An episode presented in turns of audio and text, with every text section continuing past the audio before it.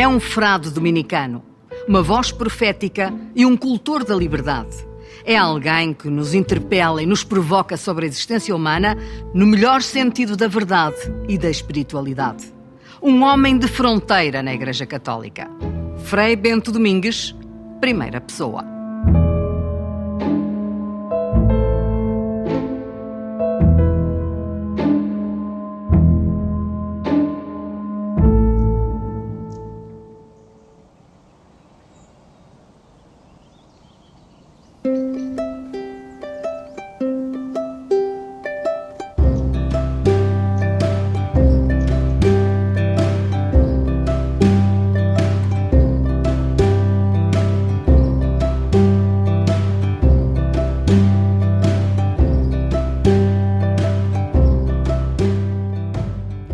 Estamos num claustro de um convento dos tempos modernos. Sim. Mas não há aqui nenhum banco. Não. Era o lugar em que as pessoas isoladamente vinham andar, porque andavam uh, sobre uh, os restos mortais dos confrades. Portanto, era um lugar de meditação. O silêncio pode ser a nossa salvação? Depende da qualidade do silêncio. Se a pessoa quer realmente entrar em si mesma. Eu tinha na minha aldeia um homem que, ao começar a quaresma, gritava: Alerta, alerta, a vida é curta, a morte é certa.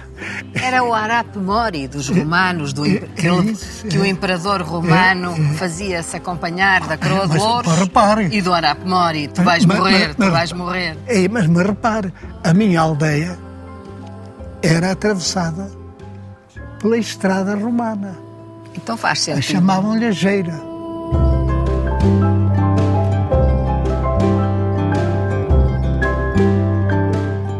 A determinada altura da sua vida, também coordena um curso de teologia numa universidade privada, sim, a Universidade sim. Lusófona, é um sim. curso pioneiro. Sim, e por isso, também quando me convidaram para o, o jornal público, para fazer uma crónica, disseram não estás obrigado a nada, a fazer coisas religiosas ou nada. Tens uma coluna. Foi isto por um ano. Foi já lá vão 30. Fez e coordenou um curso de teologia. Sim. Tem colunas em jornais como Sim. o Público. Sim. E nunca foi professor na Universidade Católica. Como não. é que explica isso? Que foi reitor da Católica, era um padre, e ele um dia veio ter aqui comigo para me convidar para a Católica. E eu digo: Você garante-me que eu posso exprimir-me livremente? E ele diz: Ah, isso não posso. E eu digo: Então, não vou. As pessoas esquecem que o Evangelho deve fermentar a cultura contemporânea de cada um dos tempos e a, e a fazer uma coisa à parte é depois fazer uma coisa só para católicos, só para isto. E então há pessoas depois que vão, que nem sequer são católicos, mas ali vai ser um lugar de, de subida social, de subida uh, de carreira. Ao elaborar pensamento próprio, é. durante muito tempo, uh, os clérigos dentro da Igreja estavam condicionados? É muito condicionados, até havia o julgamento antimodernista, que era repudiar todos tudo que era moderno. Isso aconteceu-lhe assim, esse julgamento? E eu dizia, entre dentro, isto não vale nada, isto não serve para nada. Eu não podia aceitar. Quer a Universidade Católica, quer a Igreja Portuguesa, hoje estão a dar os passos que são necessários para essa abertura, para esse pensamento eclético, para a liberdade. Há muitos que estão a fazer coisas muito boas. Falta lá é também fazer uma revolução sob o ponto de vista do ensino da economia. Eu acho que devia haver uma insurreição pacífica de dizer isto não pode, a gente não temos que dar o exemplo de liberdade, de liberdade criadora.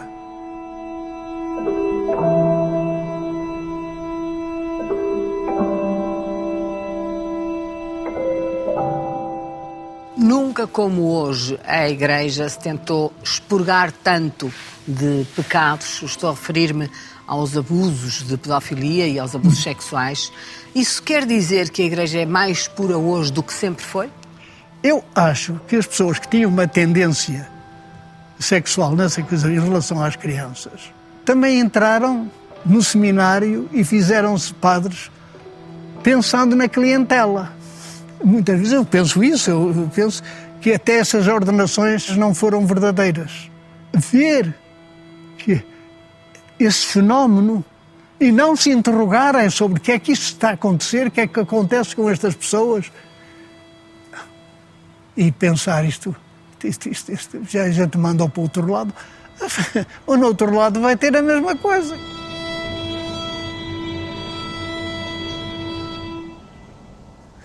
Hoje vive-se no impulso de uma mensagem de um telemóvel. Vivemos Sim. a correr. Não há aprofundamento de nada, porque já vem tudo formatado. É uma cidade sem claustro. Sem, sem teto, eh, eh, sem céu, digo eu. Sem meditação. É. Sem silêncio. É, é, mas acho que é um facilismo. Os que só recebem instruções de uso não sabem nem sequer nada o que, é que estão a, eh, a mexer. O que vai ser do ser humano que vai ser do ser humano o que fizermos. Uh, e depois acredito noutra coisa. Acredito no milagre.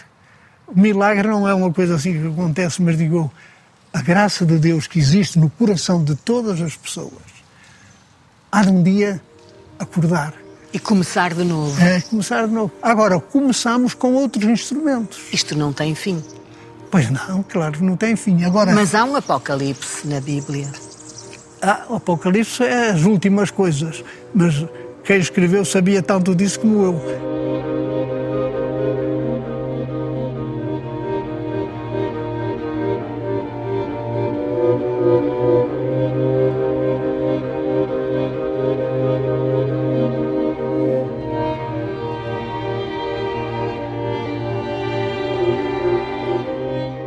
Terras do Bouro, lugar de travassos. Sim. Mesmo encravado ali no Minho interior. Sim. Foi dali, daquela terra, perto da Peneda Jerez. As romarias que se faziam e as peregrinações ah, levava 12 horas de caminho. Desde pequeno, o que me espantava eram aqueles montes. Eu espantava-me porque eu não tinha jeito nenhum para a agricultura, nenhum. Quantos irmãos eram? Éramos sete. E então punha-me a guardar as ovelhas. Eu só tinha um livro em latim. Eu não sabia nada de latim, estava tão, tão, instruído em latim como as ovelhas. Ah, mas havia uma coisa espantosa, que eram os penedos enormes, que faziam eco. E a minha era misterioso, as duas coisas. Para onde é que iam as nuvens dormir e como é que vinha aquela voz. E então o que é que eu fazia? Lia quando estava no meio do rebanho, um texto e gritavam e então as, as ovelhas também lhavam todas. E eu vivi sempre no espanto. Nasceu com o nome de Basílio de Jesus, nome é, próprio. Gonçalves Domingues. Havia uma atmosfera quase herética também. Sim, mas era a religião primitiva, que era uh, cheia de, de mitos, uh, de histórias, Havia sítios em que eu, hoje mesmo de noite, era incapaz de ir. No credo católico é que se insistia muito mais no pecado, no castigo, no, no inferno, uh, ou então num céu, mas que tinha de passar por um purgatório bem duro. Eu não admito que se assuste ninguém. Para mim, a religião é a alegria. Havia um dominicano brasileiro que estava a estudar em França e que passava as férias em, em, em Portugal. O pároco de lá pediu-lhe para pregar a novena de Nossa Senhora do Livramento. E então eu assisti às, às pregações todas, porque ele primeiro falava da vida ali das pessoas, do campo, do pastoreio, de tudo. Eram parábolas todas que ele fazia e eram alimentadas por um fogo de alegria. Eu fui-me confessar a ele. E o meu irmão Bernardo ainda foi antes de mim, mas nunca me disse nada. E eu fui confessar a ele e perguntou-me: O que é que tu queres ser quando for grande? E eu, aquilo saiu-me, saiu-me sem eu pensar. Era: Eu quero ser como a você.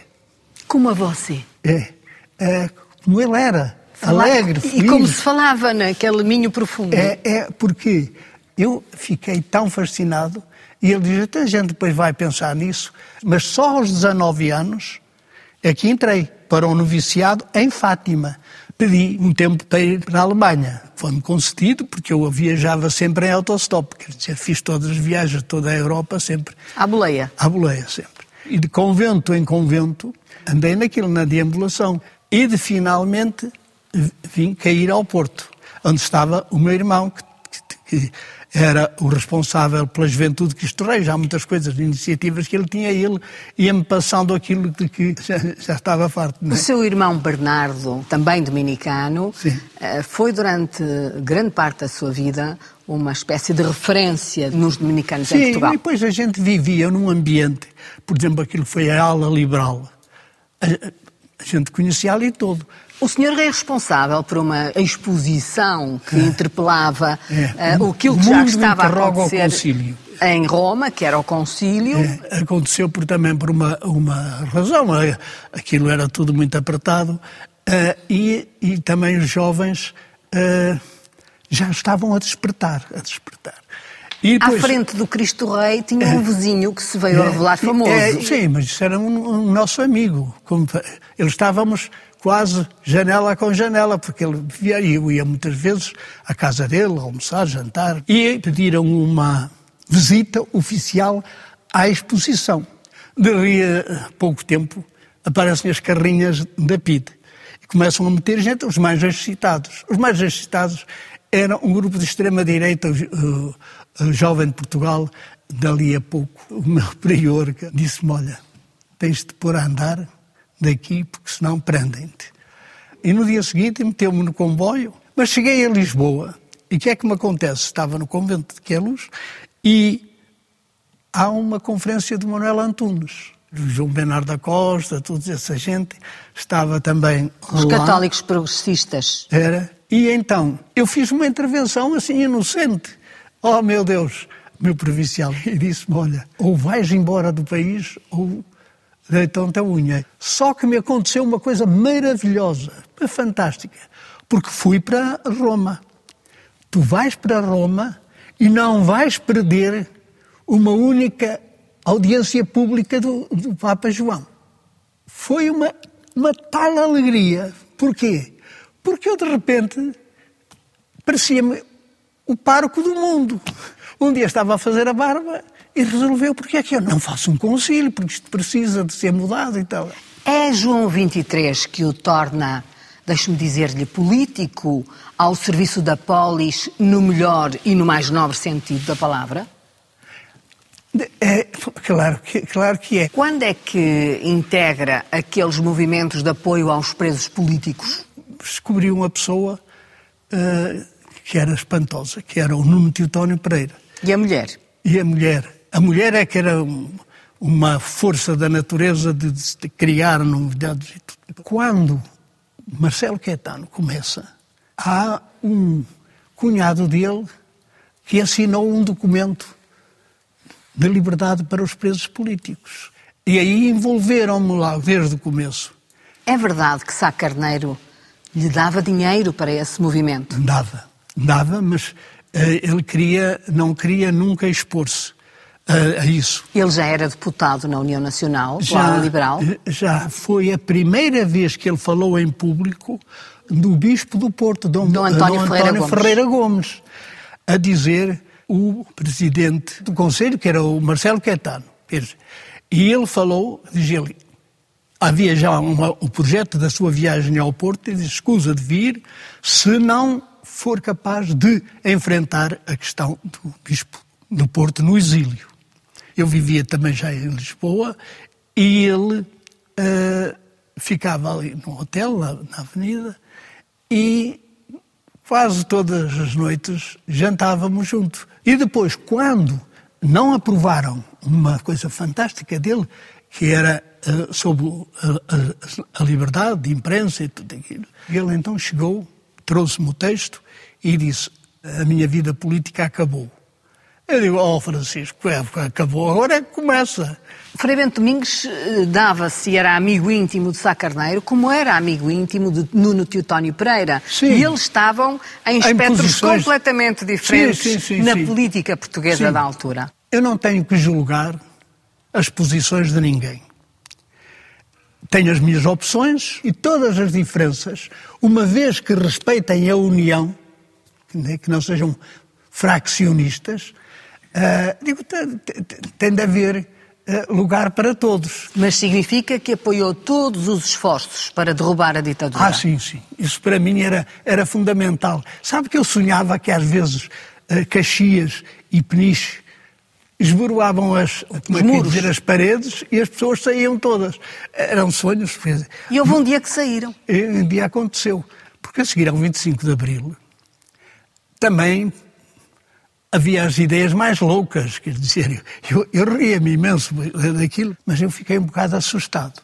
Digo, então a gente, para arranjar alguém que, nos, que ajudasse as pessoas a fugir da tropa, a guardar era tão, tão difícil e agora tudo, o país é todo revolucionário. Digo, aqui há batota. É de repente que se transformam todas em revolucionárias. Eram os mesmos? Os mesmos que, eh, que antes estavam. Tudo o que é normativo é alguma coisa que o assusta assim? Não, eu, não, não, eu, eu gosto uh, que haja normas, mas normas que libertem. Agora, andar as pessoas, ser escravas de uma coisa, eu não posso. Porquê? Porque o dom humano grande é a liberdade. Teve crises de fé ao longo deste tempo? Ah, não, eu tive mais crises de fórmulas teológicas. Eu digo, isto não pode ser. Agora, só há uma, uma coisa, um pecado, eu acho que há, que é estragar a vida própria ou a vida dos outros.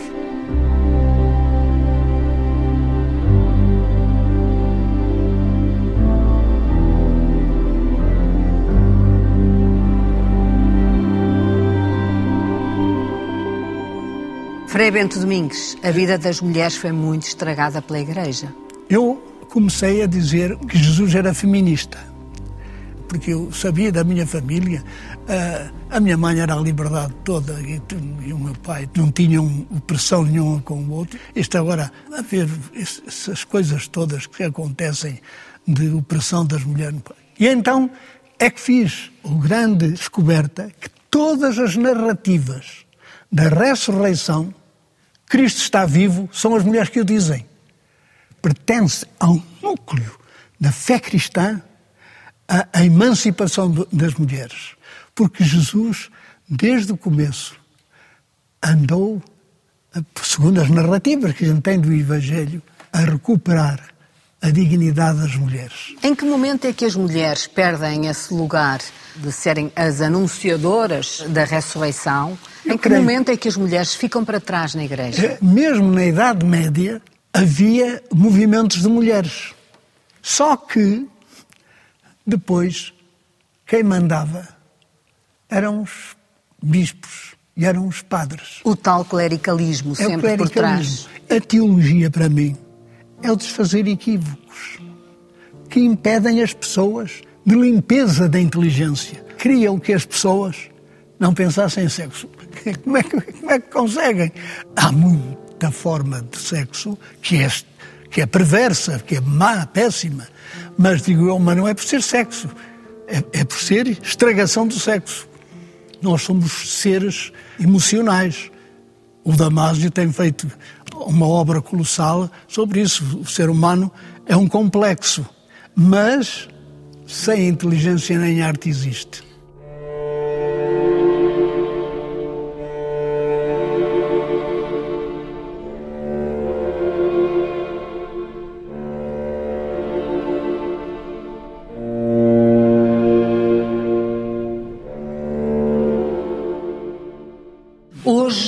Cardeal Tolentino Mendonça é um dos vossos, é um dominicano.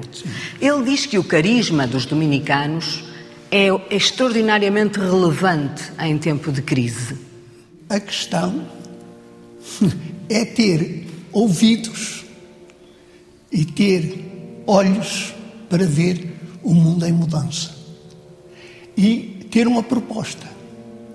A tentação, na igreja, é normal, a tentação é dizer que está na posse da verdade, é a ordem da verdade. Nós até temos na imprensa portuguesa um jornal chamado A Voz da Verdade, quer dizer, mas a verdade não é nada que nós possamos ter. Esse jornal pertence à Igreja. Sim, sim. Nós trabalhamos para descobrir os caminhos para a verdade de Deus e do mundo e do ser humano. O Papa João Paulo II disse uma coisa extraordinária. O caminho da Igreja é o caminho da humanidade, é o caminho dos homens. Era também um vocabulário esquisito, porque não era dos seres humanos, dizia dos homens. As mulheres ficavam eclipsadas. Estamos a falar da mesa como lugar antropológico, como um lugar onde se podem reconfigurar relações, onde se pode interrelacionar e comunicar. É isso. Uma Sim. mesa comum. A bolsa comum é fundamental porque é uh, viver a mesa comum para um mundo em que não falte nada a ninguém. É a partilha. É, mas primeiro é necessário também a partilha do conhecimento, a partilha da descoberta, a partilha da investigação. E o Frei Tolentino é uma figura que trabalha em diversos registros, do poeta, o do analista do Novo Testamento e do Antigo Testamento. Ele pensa sempre a partir da atualidade. O que eu acho é que ele eh, ajudou a que a cultura contemporânea passe também a ser um respirar da fé. É um teólogo da modernidade. É, é um teólogo, mas e um exegeta. É, quer dizer que é, analisa. Analisa os textos como de Deus. Hum. Nós não sabemos como é, Tomás Aquino começou a suma teológica a dizer: de Deus sabemos que existe, mas não sabemos como é. Ele diz: não, não. Deus como Deus não é. O nosso conhecimento de Deus é um conhecimento de afastar aquilo tudo que podia ser idolatrias, que podia ser. Mas há um, um Jesus histórico. Claro, o Jesus histórico. Mas, mas neste Jesus histórico se anunciou que ele era quem me vê, vê o Pai. Quer dizer, é na humanidade, é na vida humana, é na história humana que nós podemos descobrir os horizontes eh, misteriosos, porque esse Jesus histórico, sem ele não há caminho para Deus. Sem o caminho humano, não há possibilidade de encontro com Deus. Este mundo sem unidade e sem pluralidade não é. Sem alegria é morte. A nossa vida tem sofrimento, é limitada, tem dores, tem isso. Como é que integramos a nossa viagem, que não é de todos os dias uh, de alegria? Há de tudo na, na, na vida, no itinerário de uma pessoa. Voltamos à mesa como tal lugar antropológico. A ideia é pôr sempre o outro no centro. Nós, no refeitório, nunca podemos pedir nada para nós. Podemos pedir para o outro. Ora, um estava sem, nunca mais se lembravam dele, e, e tirou o pão do vizinho e diz: Este não tem pão. A mesa também é o lugar da partilha. Cada um se pensar em si, vê logo que precisa dos outros. Mas o mistério que nós somos é precisamente que não podemos ser só nós. Nós somos um ser de relação. Antes de negarmos a existência de Deus, negamos a própria existência humana? É isso. É esse o problema do humanismo não aberto. As pessoas em tudo viam pecado. Ligou-se prazer e pecado. Não, não tem nada a ver. Pecar é estragar. Estragar a vida humana uns aos outros. Nós temos esta particularidade. Podemos fazer do melhor o pior.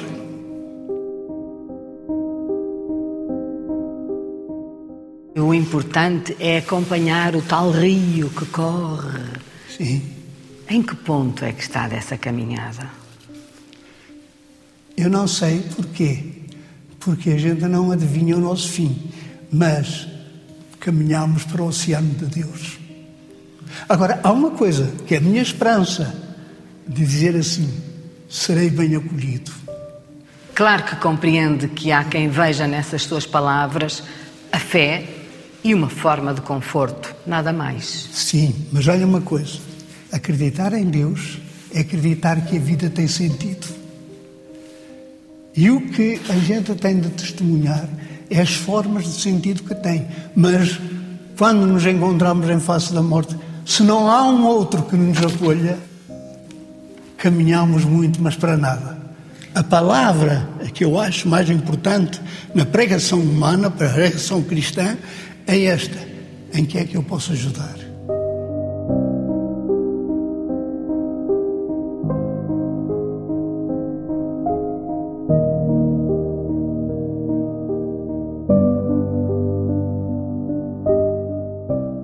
Deus é só um, Frei Bento Domingues? A, a fé muçulmana é já uma confluência da fé de Israel, da fé cristã, é tudo isso. Mas pôs Deus contra a afirmação trinitária da fé cristã. Ora, a afirmação trinitária da fé cristã é Deus é um só, mas na diferença. Ora, no mundo muçulmano, a unidade come tudo. Estou-me a lembrar de um dos maiores tribunos do Concílio Vaticano II, justamente com Ratzinger, Hans Kung, que poucos anos antes de morrer eh, fez em Washington, creio, o Parlamento das Religiões. Sim, Karl Rahner, um jesuíta, dizia uma coisa: o que já existe nas diferentes religiões, já podíamos fazer a união das igrejas. Na diferença a Igreja, até, até o João Paulo II, que chegou a dizer, deve uh, respirar os dois pulmões, do oriental e do ocidental. Como é que vê a espiritualidade contemporânea nessas várias dimensões? Sem espiritualidade é impossível a viver a fé cristã. Eu não posso admitir uma espiritualidade de olhos fechados. A pensar só em si, em si, em si, nas coisas que acontecem na sua experiência pessoal. Porquê? Porque nós somos do mundo. Um encontro de religiões deve ser um encontro também de crítica de cada uma das religiões. Na natureza humana há dois pontos essenciais elementares: o nascimento e a morte. Sim. Como é que nos devemos preparar para a despedida e para a morte? Olha, primeiro, a preparação da morte. Não, não, eu não, não, eu não me preparo para a morte. Não. Ela vem, é, não preciso de preparação nenhuma. Preciso de preparar é a vida. O que é que há de morte na nossa vida, vida? É, vivos, mas há muita coisa morta em nós. E eu, então, penso assim, mas isto é a minha, como dizia eu, dá-me jeito. é, é, mas há uma coisa que é fantástica, que é o que nos acontece na morte dos amigos, na morte de familiares, na morte de pessoas. Há sempre qualquer coisa que morre em nós. Se as pessoas se escutassem mais intimamente, iriam descobrir aquilo que Jesus disse: o reino de Deus está dentro de vós. O que é para si uma boa morte? Uma boa morte? Uma boa vida.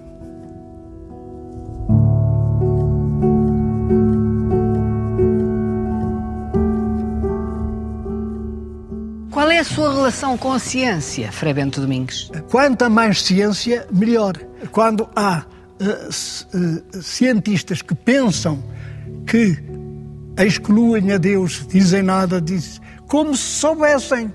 Uh, eles como é que sabem disso? São ateus, como é que sabem que Deus não existe? Hoje temos uma outra noção do que é o cosmos. Sim.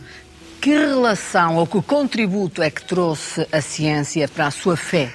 o do Einstein, há, há uma coisa que eu sempre gostei, que ele disse, ao podermos fazer ciência, acreditamos que há leis. Senão não podíamos fazer ciência, não podíamos universalizar um fenómeno. Diz ele, isto não me parece fruto do caos, parece-me fruto de uma inteligência. Os cientistas sabem que é uma pequenina luzinha no universo. É tudo ainda tão enigmático, é tudo tão misterioso. E o que eu acho, a grande espiritualidade, é ter o sentido, o duplo sentido da inteligibilidade e, ao mesmo tempo, de sentir a realidade toda. O que há em si ainda hoje daquele rapazinho que apacentava ovelhas em frente às serras do Jerez? Eu descobri muita gente, muitos povos, muitas uh, culturas, muitas formas de, de existir, uh, mas quer dizer, eu estou no fim uh, e o mundo continua. Está resignado com esse fim? A pessoa não tem que se resignar, acontece. Aceita bem esse fim? Não, não aceito bem. Ai, não? Não, eu, eu gostava uh, de que haver aquilo que algumas pessoas nem imaginar, uma renovação contínua. Se Deus é juventude permanente, é isso que significa a eternidade. Se nos tivesse dado também esse dom de estar em renovação permanente, tinha sido de outra maneira, porque assim não cabíamos no mundo. Os seus olhos brilham à medida que discorre o seu pensamento. Tive uma alegria, eu nunca posso esconder isto, uma alegria de viver numa época em que apareceu Francisco. Ah, porque é o homem dos mundos todos, dos mundos todos. E a sua convicção cristã é uma convicção de abertura universal. Entre aquilo que estudou Santo Tomás de Aquino, Nietzsche e tantos outros, quem é que o influenciou mais? A mim influenciou mais o Tomás de Aquino. Eu devo dizer porquê. Porque a sua teologia e filosofia é sempre interrogativa. E depois tenta resolver. Mas, em, em primeiro lugar, vem a pergunta. Se partir hoje, qual é o seu principal legado? De quem? O meu? Sim. Não tenho legado nenhum. Ando a ler sempre, porque o que me dá sempre a sensação é da ignorância.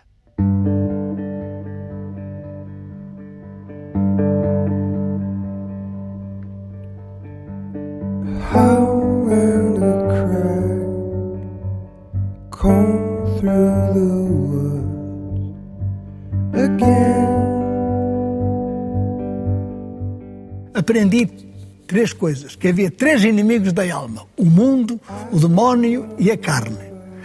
Eu cheguei a casa e disse à minha mãe, oh, minha mãe, o Saravado está um bocado tonto, o mundo é tão bonito, e a minha terra era muito bonita. O demónio, sim, também, o chifrudo e tal, e tal. E a carne, a carne é que é sempre pouca. o que disse a mãe? A minha mãe disse, eh, isso são coisas de padres.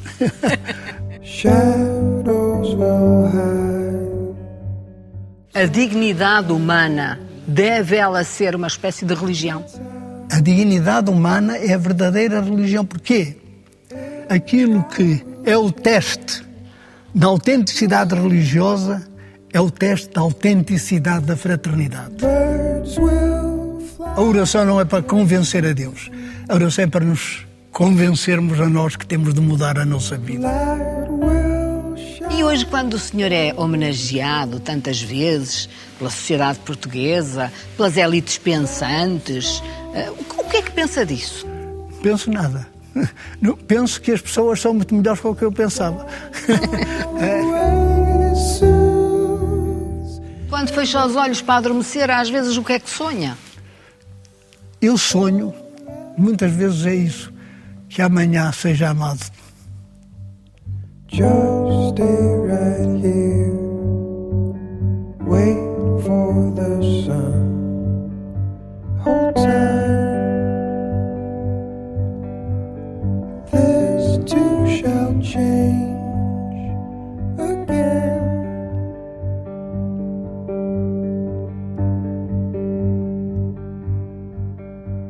Shadow will hide